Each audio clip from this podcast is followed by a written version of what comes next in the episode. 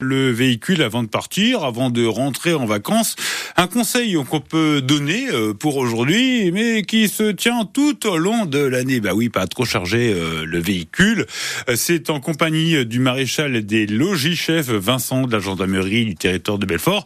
c'est en sa compagnie qu'on va s'intéresser au trajet, bah, retour notamment des vacances et donc aux conditions de circulation quand on part en famille avec son véhicule chargé. Oui, pour ce fameux grand jour de départ, notons que pour les véhicules hyperchargés et dangereux, il faut se souvenir que la carte grise indique le poids total autorisé en charge. Alors, ne transformez pas votre véhicule en camion de déménagement.